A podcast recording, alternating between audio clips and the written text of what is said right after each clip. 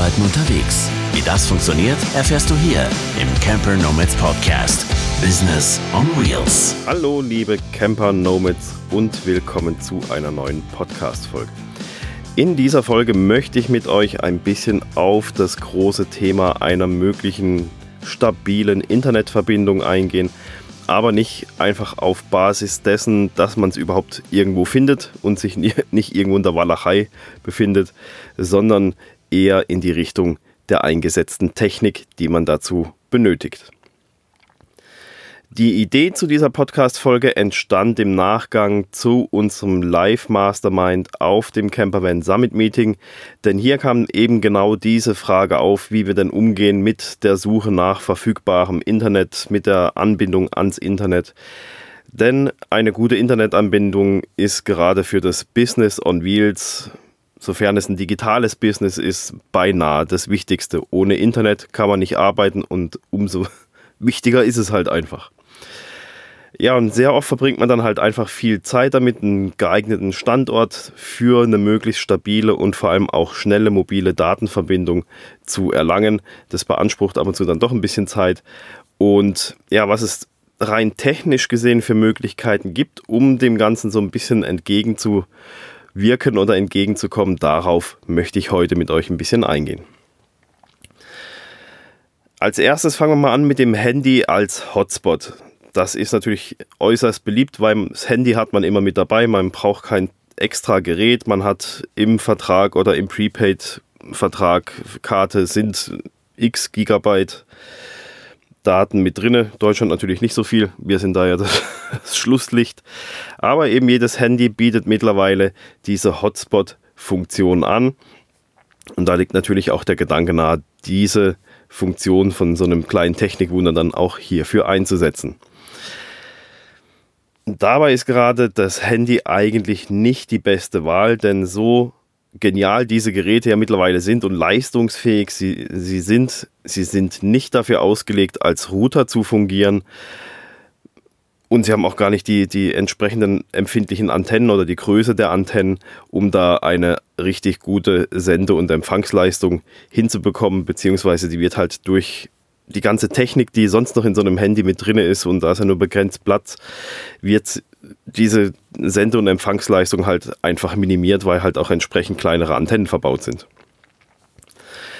Ich persönlich sehe die Hotspot-Lösung eigentlich eher als Notlösung.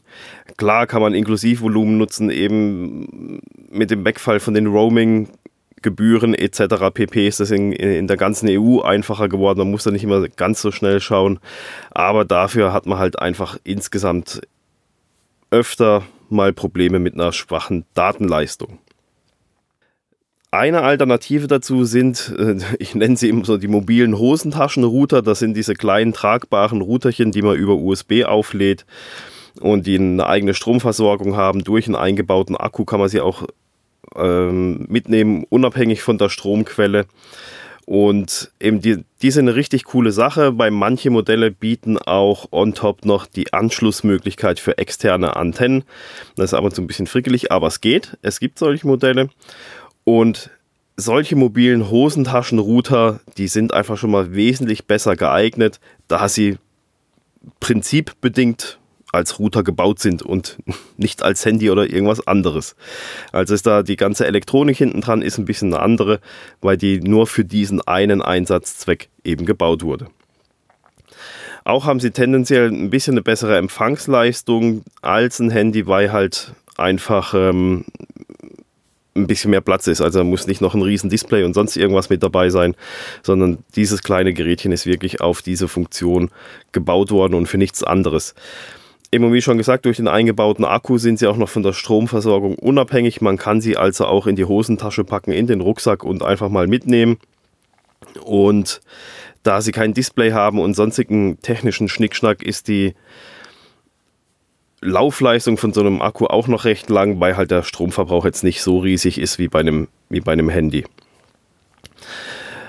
Auch im Ausland ist es ein bisschen einfacher, weil man kann einfach, die, oft ist es einfach den hinteren, den, den Plastikdeckel wegnehmen, Akku raus, lokale SIM-Karte rein, Akku wieder rein, Deckel drauf, fertig. Ab und zu muss man vielleicht noch den APN anpassen, aber dann geht es auch schon los. Und man kann halt sein Handy zusätzlich mit der eigenen SIM-Karte immer noch verwenden und hat dann somit halt einen Router, kann man mit dem Handy kann man sich darauf einwählen per WLAN, mit dem MacBook kann man oder mit dem Laptop kann man sich darauf einwählen und alles funktioniert halt einfach so, wie es funktionieren soll. Dann den wohl größten Sprung macht man wahrscheinlich durch den Einsatz von einem stationären Router.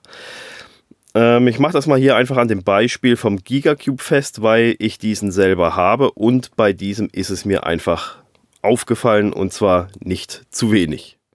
Ich hatte früher auch immer diesen Hosentaschenrouter, der liegt jetzt mittlerweile nur noch rum und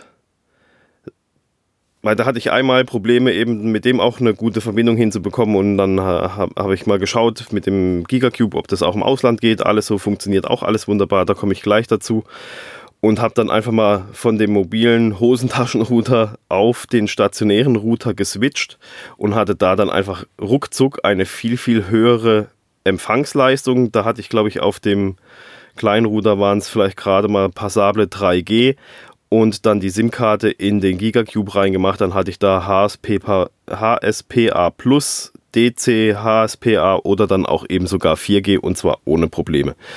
Und zwar richtig flott. Und seitdem ähm, hat es mir gezeigt, dass halt dieser Router viel, viel, noch viel, viel besser geeignet ist, vernünftige Internetverbindungen herzustellen, wie jetzt der kleine Router oder sogar das Handy. Natürlich ist es so, der Gigacube ist ähm, baulich etwas größer. Ich denke, das ist auch viel Design, was da hinten dran steckt, diese große Plastik, diesen großen Plastikkoffer da. Ähm, den hätte man sicherlich auch ein bisschen kleiner gestalten können. Aber insgesamt denke ich, liegt es halt daran, dass der einfach nochmal komplett anders gebaut ist wie so ein Hosentaschenrouter. Einfach, da hat man einfach viel mehr Platz zur Verfügung, wenn es um stationäre Geräte geht. Man kann größere Antennen einbauen. Der Gigacube hat auch den Ansch die Anschlussmöglichkeit für externe Antennen. Einen LAN-Anschluss hat er hinten dran. Ich glaube, er hat sogar noch eine Telefonbuchse. Die ist aber, glaube ich, gar nicht belegt. Ja, also durch diesen stationären Router ist die Sende- und Empfangsleistung nochmal drastisch nach oben gegangen und ist für mich jetzt so, war das so die, ja, man kann, kann nicht sagen Erleuchtung, aber es war einfach, hat, hat mir so die Augen geöffnet, wie krass der Unterschied eigentlich sein kann vom, vom Handy zum kleinen mobilen Router zu einem stationären Router und das war echt krass. Und das kann ich euch nur empfehlen, macht euch da mal Gedanken drüber eben, ähm, ob es nicht vielleicht für sowas schlauer ist. Beim Gigacube ist es so, prinzipiell denkt man ja jetzt erst, wenn man den mal so sieht im Internet oder so, so scheiße, der hat einen 230 Volt Anschluss, der hat ein Netzteil, wo mit 230 Volt betrieben wird, ist natürlich für alle, die mit dem Camper unterwegs sind, ist das so ein bisschen doof, weil braucht man wieder einen Wechselrichter und hat man auch nicht immer. Wenn man den Wechselrichter nicht hat, ist das auch ungeschickt. Aber beim Gigacube ist es zum Beispiel so, es gibt im Zubehör, sogar bei Vodafone selber, bekommt man einen 12 Volt Kfz-Adapter. Weil das Ding läuft letztendlich mit 12 Volt und zieht, glaube ich, ein, maximal 1 Ampere Strom laut Netzteil. Und somit ist man auch wieder unabhängig von 230 Volt, kann 12 Volt des Bordnetzes nutzen und ist damit wieder fein raus. So machen wir das auch. Ähm, ist eine richtig coole Sache. Dann gibt es natürlich noch die externen Antennen ja, beim Handy ist sowas erst gar nicht möglich. Also ich habe, glaube ich, noch kein Handy gesehen, wo man eine externe LTE-Antenne zum Beispiel anschließen kann. Das gibt es natürlich, wie ich vorher gesagt habe, bei ausgewählten Hosentaschenroutern. Die bieten diese Funktion an, dass man da über diese kleinen Anschlussdinger da noch eine externe ähm, Antenne anschließen kann. Oder halt natürlich bei den stationären Routern, wie jetzt im Gigacube zum Beispiel. Da geht es auch. Und da kann man natürlich hingehen, wenn die Leistung immer noch nicht ausreicht. Oder halt als Backup kann man sich noch überlegen, ob man sich nicht eine externe Antenne, eine oder zwei, zulegt. Einfach, dass man die dann eventuell auch noch anschließen kann, um mal zu gucken, ähm, wenn man die sich dann aufs Dach stellt, ob man nicht dann nochmal ein bisschen eine bessere Verbindung bekommt, wenn man jetzt wirklich mal irgendwo in der Walachei so ein bisschen steht. Kommen wir zum Abschluss noch auf das große andere mobile, in Anführungsstrichen, Netz, das es gibt, das WLAN. Das WLAN wird ja auch immer weiter ausgebaut, ist an immer mehr Orten frei verfügbar. Aber ja, letztendlich auch noch nicht überall, wo man es braucht. Ähm, wir selbst sind ja mehr auf Campingplätzen unterwegs, da wir jetzt nicht mit dem Kastenwagen unterwegs sind, sondern mit dem Wohnwagen. Und da ist mein Tipp, ja, was soll ich sagen? Das Internet über WLAN auf Campingplätzen ist auch scheiße. Anders kann man es nicht ausdrücken. Das ist meine Erfahrung. Ähm, entweder ist es teuer und langsam oder es ist nur langsam oder man muss für jeden Account extra bezahlen und was weiß ich nicht alles. Ist halt gerade, wenn man mit mehreren Leuten als Familie unterwegs ist, wird es dann halt auch gleich teuer. Da passt einfach sehr auf Preis-Leistung nicht zusammen. Es gibt natürlich auch hier McDonald's, Burger King, was weiß ich nicht alles. Hier Starbucks gibt es dann auch noch WLAN, das kann man auch nutzen. Aber ich selbst habe einfach die Erfahrung mittlerweile gemacht, dass es gerade auf Campingplätzen so ist, dass das WLAN, wo dort angeboten wird, das reicht mal für ein bisschen Facebook oder sonst irgendwie Webseiten anschauen, aber zum Arbeiten und Daten hin und her schicken, rauf und runterladen, in größeren Mengen ist es dann echt nicht geeignet. Und ich bin davon abgekommen, mich auf Campingplätze oder auch Stellplätze oder sonst so irgendwas zu verlassen, die anbieten, dass es WLAN gibt, weil ich einfach zu oft schon hingefallen bin und dann ja gar kein Internet hatte und das irgendwie dann auch mich auf die Suche machen musste. Was man aber machen kann, ist, es gibt Richtfunkantennen. Ich habe auch so eine, das ist der CPE 210, das ist eine Richtfunkantenne mit integriertem Router für den Außenbereich. Das ist auch noch ein WISP-Router, das heißt, man kann halt mit so einer WLAN-Richtfunkantenne weite Strecken überbrücken oder halt auch entsprechend abscannen. Und somit kriegt man ab und zu WLANs eingefangen, die man mit einem Handy oder mit dem, mit dem Laptop selber gar nicht mehr bekommen und empfangen würde.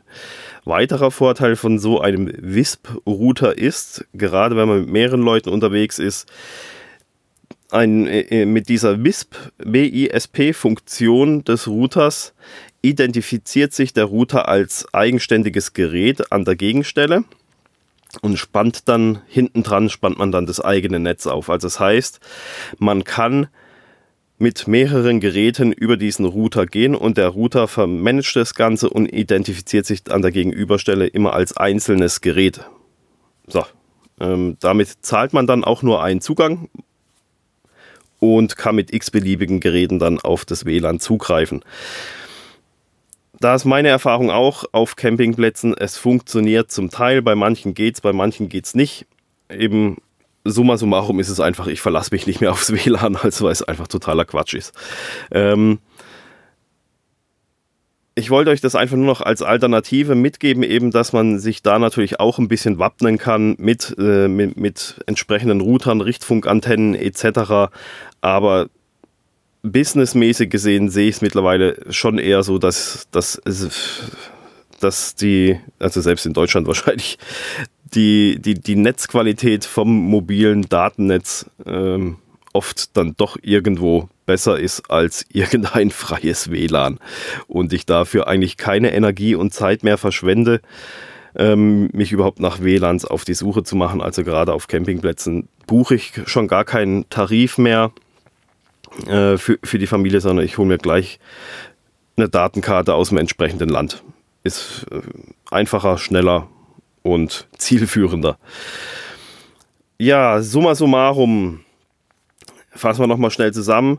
Das Thema Handy-Hotspot ist für mich eher eine Notlösung, einfach weil ein Handy nicht dafür geeignet ist, nicht dafür gebaut ist, als Router lang, längerfristig zu fungieren, sondern das ist echt mal so eine Sache, wenn, wenn irgendwo die Bude brennt sozusagen, dass man da mal schnell sich einen Hotspot machen kann. Ein Hosentaschenrouter ist eine sehr gute Alternative, weil er baulich bedingt halt schon mal als Router gebaut ist. Ich habe einen, der liegt eben aber mittlerweile durch den Gigacube nur noch als Backup im Wohnwagen, falls mal irgendwas sein sollte oder ja, keine Ahnung. Ich habe das Ding halt damals gekauft und jetzt habe ich es halt, äh, schmeißt man ja dann auch nicht unbedingt weg. Ähm, und ja, mittlerweile kommt, wie gesagt, bei uns der Gigacube zum, Aus, zum Einsatz auch im Ausland. Das ist nämlich auch noch sowas. Vodafone hängt es natürlich nicht an die große Glocke, aber man kann mit dem Gigacube auch andere SIM-Karten, auch die aus anderen Ländern verwenden, weil das Gerät hat keinen SIM-Lock. Ähm, man muss dann halt eventuell noch den, äh, den APN einstellen und fertig ist die Laube. Und dank des 12 Volt Adapters kann man ihn auch ohne Landstrom nutzen, also auch im Auto, im Wohnmobil etc., wenn man autark oder frei irgendwo rumsteht. Und ich habe einfach festgestellt, die Sende- und Empfangsleistung ist deutlich besser wie mit allen anderen Optionen. Ja, also wer immer wieder Probleme hat mit mobilen Daten, insbesondere halt übers Handy, für den ist vielleicht der Einsatz von einem entsprechenden Router, gegebenenfalls auch noch mit externen Antennen, vielleicht eine gute Alternative. Und ja, was viele auch nicht bedenken, ist auch, dass wir natürlich alle mit Fahrzeugen unterwegs sind, die mehrheitlich aus Metall bestehen. Und das ist natürlich äh, dieses ganze Fahrzeug hat halt auch eine entsprechende abschirmende Wirkung. Das merkt man selber sicherlich, habt ihr das äh, auch schon oft gemerkt, merkt man sehr oft daran, wenn man das Handy dann in Richtung äh, hier Seitenscheibe oder so hält oder raushält aus der Scheibe, ist der Empfang besser, wie wenn es drinne ist. Und das ist natürlich, wenn man eh schon so an der knapp an der Grenze des Empfangsmöglichen steht, dann ist es halt nochmal schlechter, wenn man auch noch ein schlechtes oder ein schlecht geeignetes Gerät dafür hat. Ähm, das ist nämlich auch sowas, was ich gemerkt habe, was ich im Wohnwagen insbesondere gemerkt habe, mit allen drei Geräten, dass äh, selbst den Gigacube, den muss ich dann zum Teil nicht mal mehr ans Fenster stellen, um da 4G-Netz zu haben, wo ich mit allem anderen da am Fenster rumlungern musste, um das so einigermaßen hinzubekommen, wenn überhaupt.